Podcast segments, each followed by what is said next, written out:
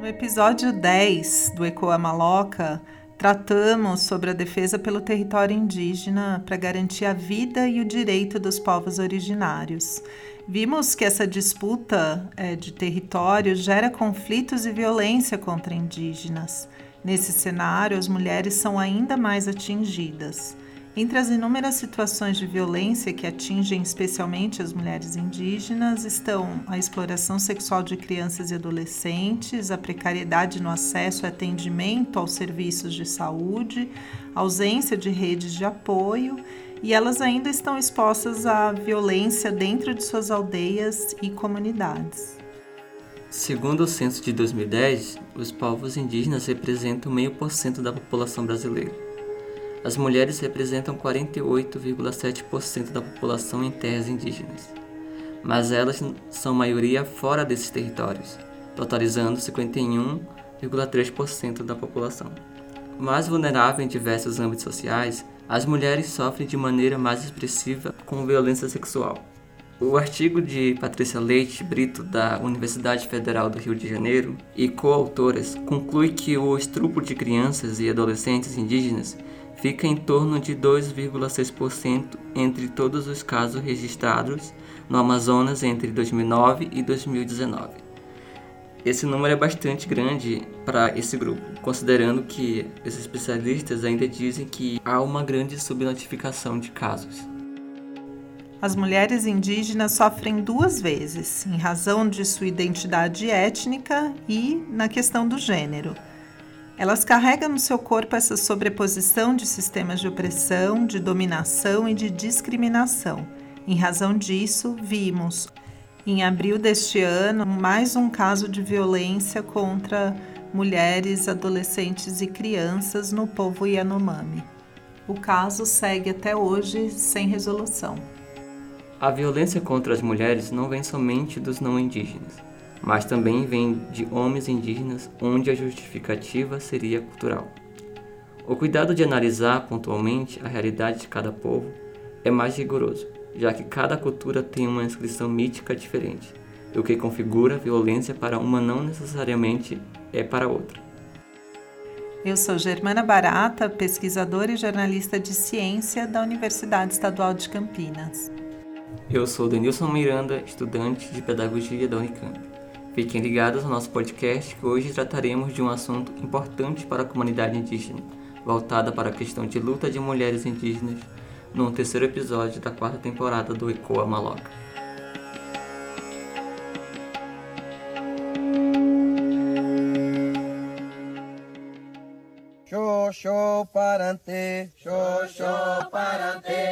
Você está ouvindo Ecoa maloca. Ecoa maloca. Ecoa maloca. Ecoa maloca.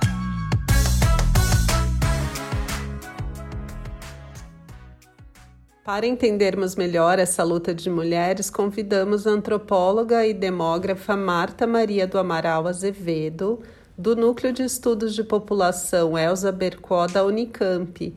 A doutora Marta analisa as mudanças nas populações indígenas por meio de dados do censo, que esse ano ganha nova edição, que deve ter os resultados divulgados em dezembro.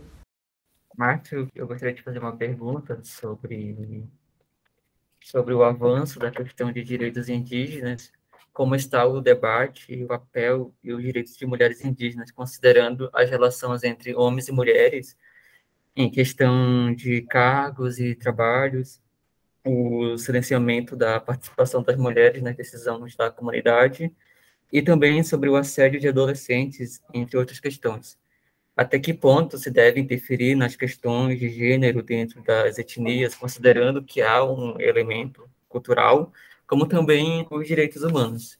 Baita pergunta, Denilson. Assim, é, essa é a pergunta. que é o a, a, em filosofia a gente trabalha com essa pergunta assim é o essencialismo versus o relativismo. Então essa pergunta é assim uh, a gente respeita as culturas indígenas e culturas tradicionais, porque aí não são só as indígenas, é a cultura, por exemplo, africana, a cultura subsaariana, a cultura curda dos curdos, ou a gente por exemplo, se essa cultura tem um valor, tem um costume que vai contra os direitos humanos, como é que a gente faz? A gente interfere ou não interfere? E esse agente é a ONU, é, são as instituições mundiais, assim como as instituições nacionais, né? Cada povo indígena no Brasil tem um sistema de relações de gênero, tá? Então, por exemplo, você sabe que lá no Rio Negro as mulheres elas casam e vão morar nas comunidades dos maridos. E as crianças, elas são da linhagem dos pais, né? Então tem os cibes, os clãs que chamam lá, né? Da linhagem dos pais. Então os filhos são sempre dos pais, dos homens, e não das mulheres, né? A mulher, ela é da linhagem do pai dela. E ela vai morar na comunidade do marido, né? E ela vai ter os filhos, e os filhos são do grupo dos pais, né? E, tanto que o sobrenome, o sobrenome sempre é dos pais. É, entre os povos do Javari, por exemplo, né, que agora estão conhecidos por conta da, da tragédia, né, da, do assassinato do Bruno e do Dom, é, os povos são matrilineares, né? Os filhos são filhos da, da, da, do grupo da mãe, na verdade, da mãe da mãe, da avó, né? E, e aí são, é, é uma outra, um outro tipo de organização social e um outro tipo de relação de gênero. Porque daí são os homens que circulam. Porque no Rio Negro, uh, pensa bem, no Rio Negro, quem é que circula, quem que muda de comunidade? São as mulheres. Então, se você tem uma comunidade, as mulheres são sempre de outras comunidades, né? Elas não são de, da, daquela comunidade. A mulher normalmente casa com pessoas de outras comunidades. No, no Vale de Javari, quem circula são os homens. Então, no Rio Negro, por exemplo, as mulheres têm, têm algum, alguma liberdade de circular, porque elas já circulam, já é previsto pelo, pela própria organização social tradicional e política do Rio Negro que aquelas mulheres possam viajar, né? Tanto que no Rio Negro tem organizações de mulheres, tem departamentos de mulheres da FOIM, tem associações de mulheres, tem a MIDI, tem, enfim, tem uma série de, de movimentos políticos de mulheres, né? Agora, nas reuniões políticas, normalmente das comunidades, as mulheres participam muito pouco. Por quê? Porque a comunidade ela é formada pelos homens que são irmãos, pelo casal mais velho, que tem os filhos homens casados, porque o, o, os, e os filhos homens solteiros, e as filhas mulheres desse casal mais velho já saíram, porque foram casar em outra comunidade. Então, normalmente, uma, uma, uma reunião de comunidade, ela é, o, o poder é mais dos homens mas as mulheres têm poder nessa circulação que elas mantêm. Então, o sistema de, de relações de gênero, que a gente chama, né, ele é dado muito pela organização sociopolítica de cada povo, e ela é muito diferente. Entre os Guarani, que é o outro povo que eu tenho muita experiência, muita convivência, que é os Guarani do, do Mato Grosso do Sul, especificamente, as mulheres têm um poder enorme. Quando você vai fazer uma, uma reunião política de uma parentela, né? Então seria de uma comunidade, é, é, as mulheres que decidem, porque lá é o contrário, são os homens que circulam. Então, todos os homens que estão morando ali naquela comunidade, eles vêm de fora, e cada um vem de um lugar. Então, eles não se conhecem muito bem. Quem se conhece são as mulheres, que são irmãs, que são primas e que são as, as que mandam, digamos, ali no pedaço, né? Muito embora nas reuniões com os não indígenas, os homens têm mais é, poder, digamos assim, mas eles nunca decidem nada sem antes falar com as mulheres. Então, entre os Guarani, por exemplo, eu diria que as mulheres têm um poder muito grande. Então, a, para além desses sistemas de gênero, que são muito diferentes, então não dá para generalizar, tipo, ah, os indígenas eh, são muito violentos com as mulheres e as mulheres são oprimidas. Não dá para generalizar desse jeito. Eu acho que a gente deve interferir, mas sempre conhecendo primeiro. Nunca interferir sem conhecer a cultura, o povo com, com o qual a gente está trabalhando. E sempre em diálogo. Eu, eu, nunca falei, não, então agora vamos obrigar os militares, tá? sem falar com as famílias. Eu me lembro quando teve casos de estupros, né? A gente tem casos de estupros na, no Alto Rio Negro, em São Gabriel, e muitos casos de estupros vai fazer o quê? É um jovem indígena que estupra uma jovem indígena. Então, vamos, vamos deixar, não vamos interferir? Eu sou contra, eu acho que a gente tem que interferir. Mas como que a gente vai interferir? Bom, primeiro, entendendo o que, que aconteceu, o que, que é esse estupro, por, o que está acontecendo, por que está tendo esses estupros, né? por que estão ocorrendo? Isso é uma coisa tradicional? Claro que não, não é tradicional. Então, isso é uma coisa que acontece porque está ocorrendo uma, uma, uma, uma diferenciação, uma desigualdade muito grande entre as oportunidades para as jovens moças e para os jovens homens. Os jovens homens na região do Rio Negro têm muito menos oportunidades de trabalho do que as jovens mulheres. Então, tem uma desigualdade muito grande e, e isso gera um conflito e muitas vezes violento. Então, se interfere sim, mas como vai se resolver? Eu me lembro de vários, vários estupros que eu estava lá e que a gente conversava, isso se resolvia assim. Em vez de entrar na justiça dos não indígenas, que demora 10, 20 anos para se resolver, as famílias entravam num acordo. E eu lembro de vários acordos, era assim: não, a, gente, a família da, da moça quer receber uma cesta básica por mês durante dois anos. E aí tá pago entendeu? O estupro. E então, assim, eram outras resoluções que muitas vezes não é exatamente o que a justiça brasileira, brasileira não indígena, é, faz, porque não se quer que se prendam esses jovens, que vai então vai ficar preso, vai ficar preso em Manaus, vai ficar preso durante anos, vai perder né, toda a vida dele, enfim. Então, uh, eu acho que é isso, assim, para mim, deve-se sim se interferir, mas sempre com conhecimento. O que acontece muitas vezes, que aí eu fico muito revoltada, é que são pessoas que não conhecem. Então, muitas vezes o Ministério Público vai lá, interfere, faz, resolve, só que não conhece. Não sabe, não sabe onde está pondo a mão, eu sempre falo. Não sabe o que está falando tem sim que interferir, e as organizações indígenas têm um papel muito importante, é, mas tem que ser sempre no diálogo e com muito conhecimento, com quem que a gente está é, trabalhando. Quanto mais conhecimento a gente tem uns dos outros, né, a gente respeita essas diferenças, né, e não torna essas diferenças desigualdades, mesmo entre homens e mulheres e mesmo entre povos e culturas diferentes, né?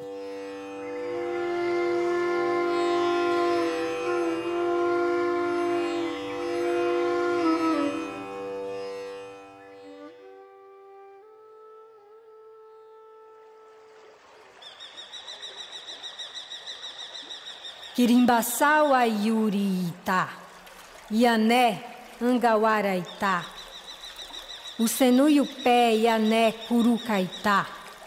Yatakaka Yané Yamaramunha. Yamaramunha Yané Retamarupi.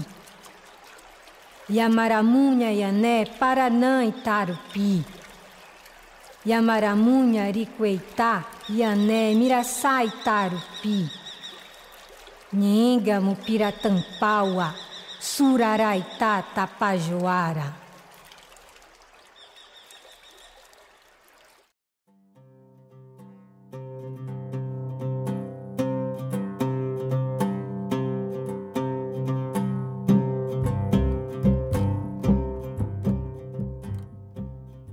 Olá, eu sou Juliana Sangion e esse é o quadro de cultura do Ecoa Maloca. Esse áudio que a gente acabou de ouvir é do álbum A Força que Vem das Águas, trabalho de 2021 das Suraras do Tapajós, do Pará, nosso destaque desse episódio do Ecoa Maloca. O coletivo Suraras do Tapajós é uma associação de mulheres indígenas que reúne várias etnias e cuja sede fica em Alter do Chão, no município de Santarém, no Pará, bem no coração da Amazônia, na região do Baixo Rio Tapajós.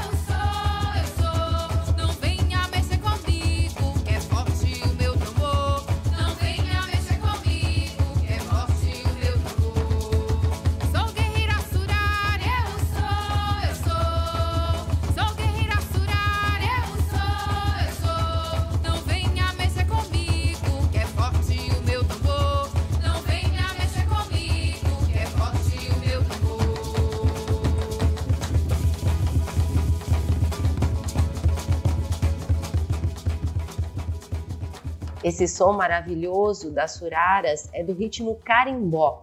No ano passado, eu tive a oportunidade de visitar o local e conhecer a sede do coletivo.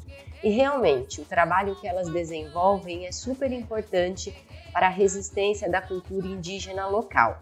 E para além disso, as suraras têm como missão, segundo elas próprias, contribuir e lutar pelo combate à violência e ao racismo, além de buscar o empoderamento de mulheres indígenas em sua autoestima e na defesa de seus territórios. Para isso, o coletivo de mulheres promove várias atividades na comunidade que vão muito além da música, como feiras e oficinas.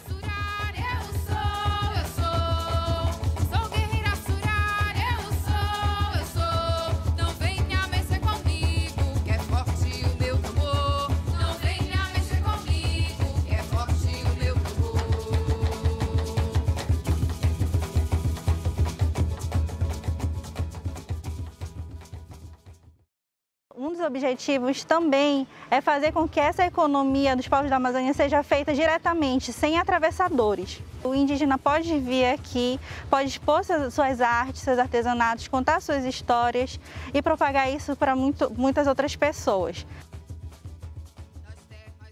Dentro da feira, como programação, nós também temos oficinas de curimbó e maraca, de farmácia viva, de grafismo em tecido também.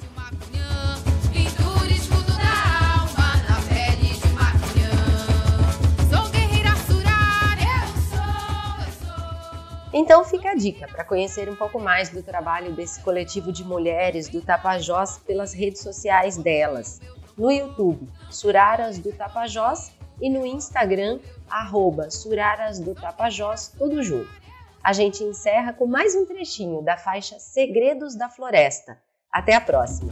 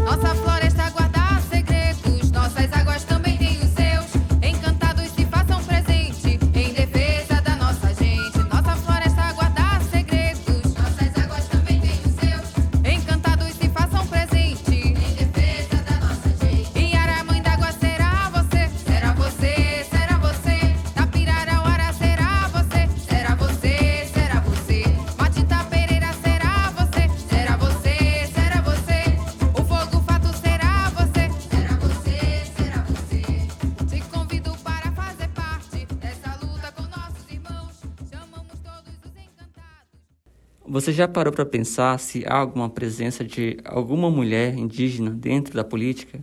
Pois bem, depois de mais de 190 anos de parlamento, em 2018, pela primeira vez, uma mulher indígena foi eleita no Brasil pelo estado de Roraima como deputada federal. Joênia Wapichana da Rede, entre as bandeiras defendidas pela deputada federal estão os direitos coletivos indígenas, a luta em prol das mulheres indígenas, o desenvolvimento sustentável, respeito ao meio ambiente, transparência, ética e combate à corrupção. Em 2016, apenas 15 mulheres indígenas foram eleitas. Em 2022, então, nesse ano de eleições, aumentou o número de candidatos indígenas, chegando a 178, dos quais 27 são mulheres indígenas, um número que quase dobrou em relação às últimas eleições, mas ainda há muito espaço a ser conquistado. Uma das mulheres que ganhou espaço dentro da política foi a co-deputada Shirley Pancará eleita em 2018 pelo estado de São Paulo.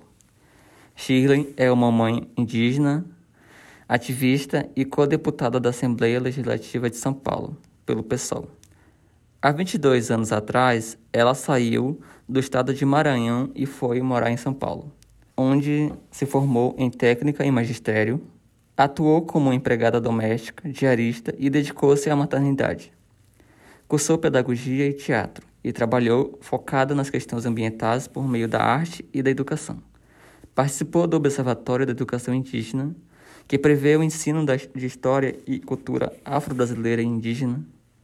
Hoje é mestre em educação pela PUC São Paulo. Não podíamos deixar de falar com ela sobre a sua vida política como mulher indígena.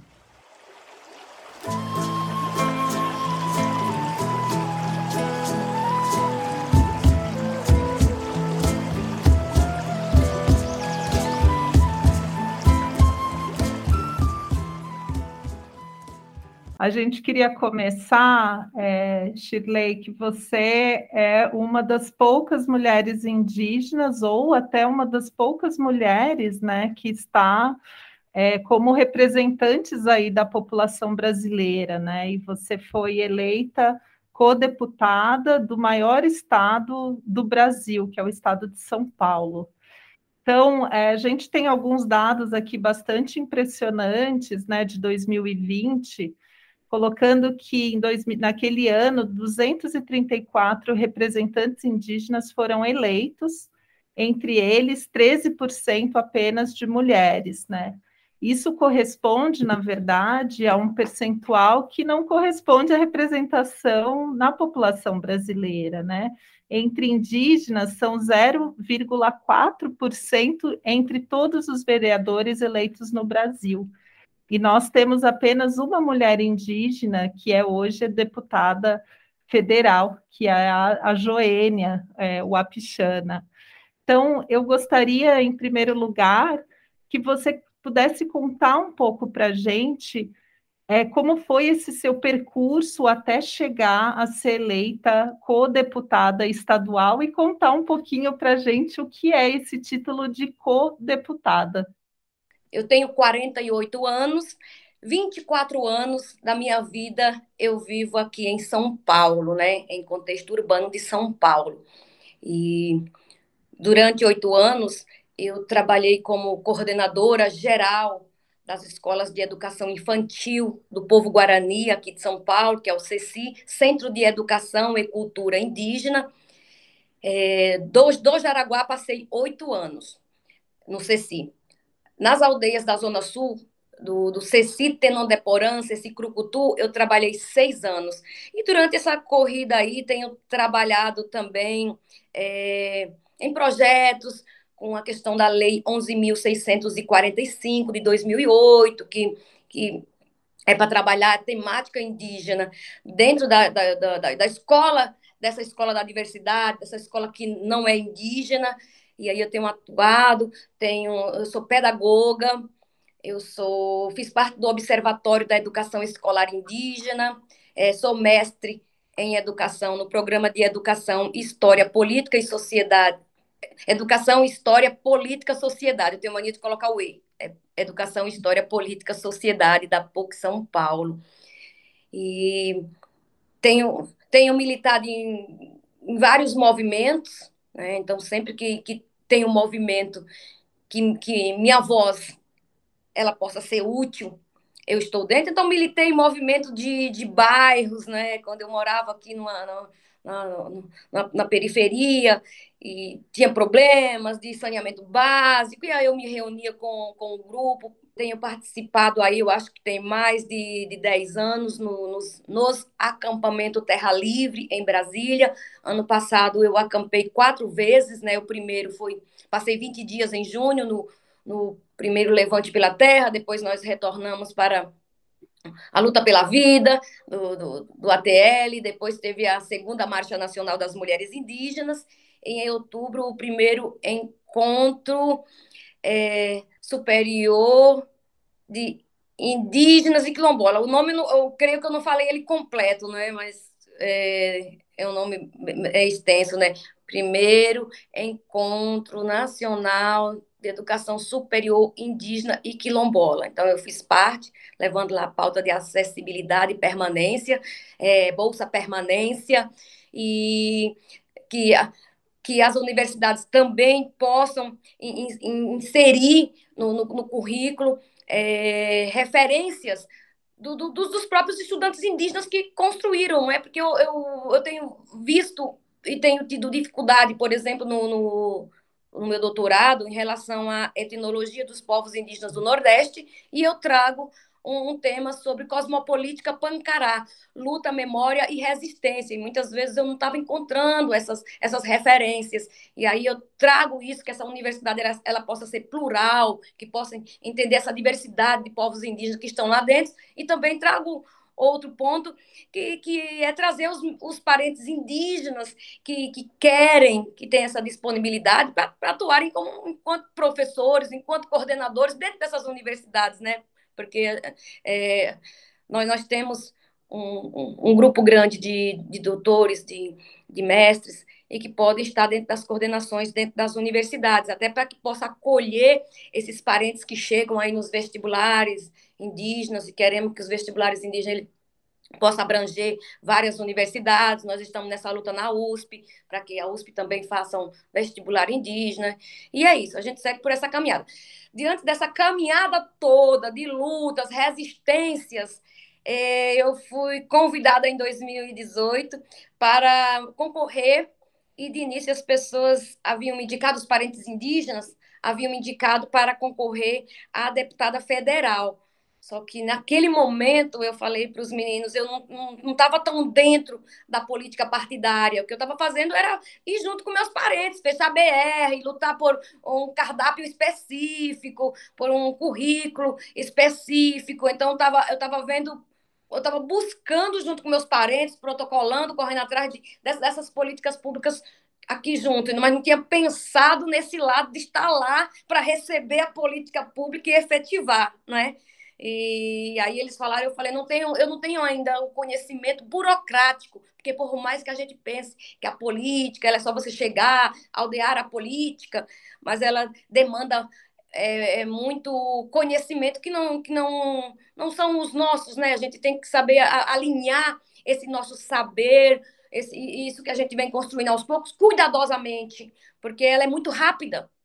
As coisas são decididas muito rápido e, a gente tem que estar com foco naquilo ali para que a gente não se perca dentro desses espaços. E eu falei, não, deputada federal, eu não, eu não me sinto preparada no momento ainda, eu preciso é, é, ler mais, é, saber mais como é que essa, como gira essa, essa ferramenta para que eu possa colocar o meu corpo e meu espírito à disposição. Aí eles falaram para mim assim, ah, está saindo uma inovação política, que é um, um, mandato coletivo. Aí eu já tomei outro susto, porque eu falei, um mandato coletivo, que é isso? Nunca ouvi falar nisso, de mandato coletivo. E, e aí fiquei pensativa naquilo, que seria um mandato coletivo. E, e, é, e o mandato coletivo é o primeiro, o que eu fiz parte do, do, do Estado de São Paulo. Então, por isso que até para mim tá, é, também estava tão novo, né? E também por não estar participando ativamente da política partidária, né? Assim, dentro, participando, é, lendo sobre. A gente, o que a gente sabe é aquilo lá, chega às eleições, a gente tem que escolher a melhor pessoa que vai nos, estar lá para representar, né? E é, é, era isso mais ou menos o, o caminho que eu, que eu tinha, não é? Não, não de entender lá como é que é o regimento de dentro de, do, do da, daquele espaço, como que, que, como que são como que são protocolados os projetos de leis, isso eu não estava tendo não, não, tinha esse acesso. Eu falei, como será um mandato coletivo? Aí ela aí todos os, tinha, quando tinha as reuniões para fechar o mandato coletivo, aí eu, toda vez que me chamava eu falava assim, Ai, hoje eu não vou, não vou não, não vou poder ir não. Logo porque eu também estava na escola, né? E a escola eu eu eu estava eu, a ser coordenadora geral, você tem uma demanda muito grande, tem as prestações de conta, você é responsável por toda a escola. E aí eu, eu falava assim, não, não vou, não, não vou né, na reunião. Aí no último dia que eles iam fechar o mandato coletivo, eu falei, eu pensei, bom, eu vou lá para saber. Se caso eu achar que não, não, não, não é aquilo que eu estava esperando, eu vou pelo menos como a, a, a, aprender, pelo menos para saber como que as pessoas estão movimentando essas coisas, como essa inovação política. E aí eu, eu, eu decido lá, ou eu, eu fico nesse mandato coletivo, eu tenho como forma de aprendizagem, né? E fui. Aí quando cheguei lá e vi pessoas, no último dia eu fui, né? Já estavam, já foi, já foi composto por nove pessoas, eu fui a última pessoa a chegar. É, já estavam as oito pessoas e eu chegando ali naquele, naquele espaço. Aí eu vi pessoas que se aproximavam da, da, da, minha realidade, né? Eu vi pessoas que chegaram ali de bicicleta, porque eu tinha na minha mente aquilo lá, né? Vai ser é o patriarcado que prevalece, é tudo aquilo, povo de gravata, toda aquela coisa formal. E quando eu vi as, as pessoas que poderiam somar junto com os grupos de pares, né? Que tinham pessoas de periferias, mulher trans, aí me identifiquei, falei, então esse povo vai estar junto articulando e qualquer dúvida que eu possa vir a ter em relação a essas burocracias, junto nesse, no coletivo a gente pode resolver, não é? Eu vou perguntando e a gente vai socializando é, conhecimento. E aí entrei no mandato coletivo. E aí aceitei, entrei. Aí em 2018, foi no mesmo ano também que eu entrei no doutorado. Fui aprovada no doutorado em 2018. E em 2018 nós recebemos aí a, a a notícia, né? Eu estava até pensativa, estava correndo, ia para ia as bases, falar para as pessoas, porque eu não sou o número de chapa, né? E que quando eles fossem lá na urna votar, não era o meu rosto que iria aparecer, porque a, a legislação não permite ainda que se vá o, o, coletivo de pessoas, não é? é? Na verdade, quando a gente é contratado, a gente é contratado como assistente é, parlamentar, quando eu proponho uma emenda parlamentar e um projeto de lei, ele não sai no meu nome, porém, quem está comigo, quem está no movimento, vai saber que aquela pauta é da Chile Pancará, porque a Chile Pancará está lá, porque se não fosse a Chile Pancará, aquilo nem ia sair, entendeu? Mas não sai no meu nome, é, porque não, não, não permite, não é permitido. E aí, é, quando quando toda essa articulação de ir para a rua, de, de panfletar, de conversar com as pessoas, de ir em vários movimentos, em várias cidades, fiz todos esses corres junto com, com o mandato coletivo. A gente se dividia, um, um, ia, ia numa, numa área, outro ia na outra, e aí a gente tentou. Mas mesmo assim, no final, eu pensei comigo: será que a, que a sociedade vai. É, é, votar num, num, mandato tão diversificado, já que essa sociedade massacra tantas pessoas, em especial dentro desses espaços, né, invisibiliza tanto, e, e, e um espaço que, que, que, você já, já trouxe aí, Germana, que quanto, a quantidade de mulheres que ocupam, eu falei, será que eles, que eles vão mesmo? Será que os conservadores vão nos permitir que a gente passe, né? Shirley, você é, acredita, você, como falou na sua apresentação, você participa de muitos movimentos, né, em prol tanto dos povos indígenas quanto das mulheres indígenas. Como é que você vê nesses últimos 10 anos, talvez 20 anos, essa mudança na ascensão, ou talvez numa mudança na consciência do, do empoderamento mesmo das populações indígenas e das mulheres indígenas? Tenho que falar do que eu vivencio, tenho que falar do que eu vejo. Então, na minha perspectiva, é...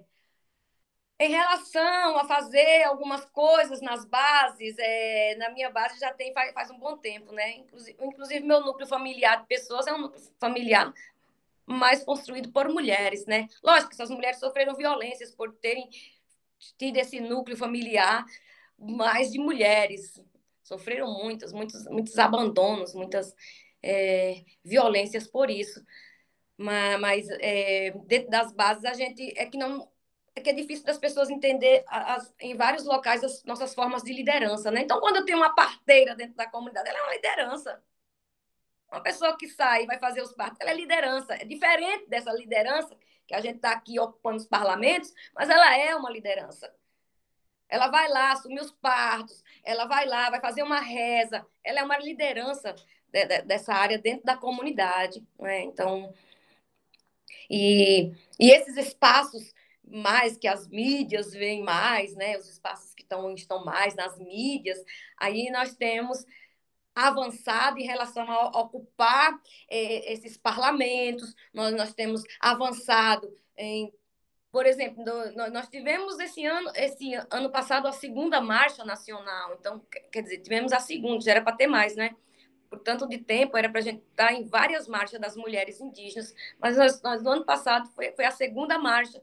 E aos poucos a gente vai ocupando esses espaços e a gente vai avançando. Temos mulheres que são é, presidentes, temos aí a, a Sônia Guajajara, que é da PIB, uma grande liderança, então já está ocupando esse, esses espaços. Eu considero que nós estamos a conta-gotas avançando, né? Então, tem mulheres que representam as organizações, e isso é bom, porque antigamente não era, não é? Antigamente não, não, não tinha. E quando as mulheres passam a ocupar esses espaços, então é, é, é o, o sinal real de que nós estamos juntas. E nós estamos querendo estar juntas, nós estamos lutando para isso. Não é para deixar nenhum homem para trás, né?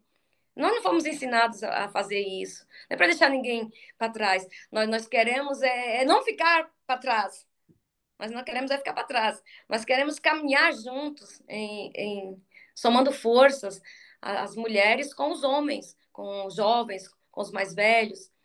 E aí a gente vai abrindo esse, esses espaços, que nem deveria ter essa relação assim de ficar, de, de, de, de tanta separação como, como tem, não é? De, e principalmente a separação que nos coloca em invisibilidade. Porque toda, toda, toda vez a gente tem que estar tá, é, nessa luta temos que ter mais mulheres, temos que ter mais mulheres. Quando isso já deveria ser algo tão tão tão humano de, de da gente estar junto, a gente tem a gente contribui tanto dentro das nossas bases e a, e a gente tem que ficar a, sofrendo para poder ocupar um, um, os espaços junto, para ter o direito de voz, de decisão. E é, é complicado, mas é isso, a gente vem rompendo, porque esse, essa, essas mulheres, elas vêm forte, né? Essas mulheres, elas vêm forte, então elas vêm forte para poder romper qualquer forma de invisibilidade. As mãos que protegem esse rio são as mãos que te aquecem no frio, as mãos que te enchem de amor são as mãos que tocam esse tambor.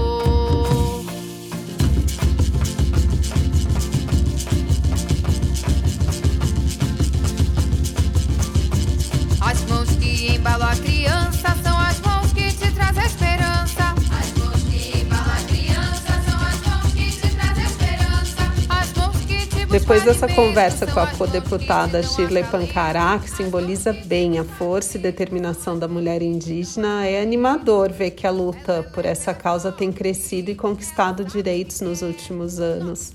Em agosto desse ano, ocorreu a primeira caravana das originárias da terra na região sul com mais de 200 mulheres indígenas reunidas. A caravana deve seguir em outras regiões do país até dezembro e no ano que vem vai se juntar à terceira Marcha das Mulheres Indígenas, que é um evento nacional que em setembro de 2021 reuniu 5 mil mulheres de 172 etnias.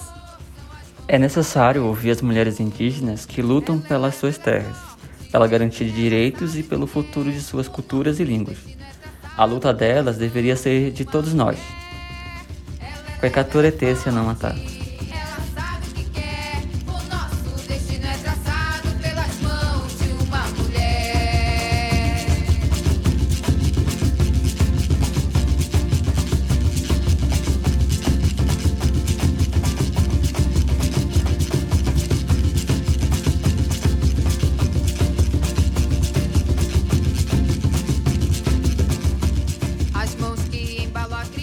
Episódio teve concepção, produção e execução de Denilson Camico.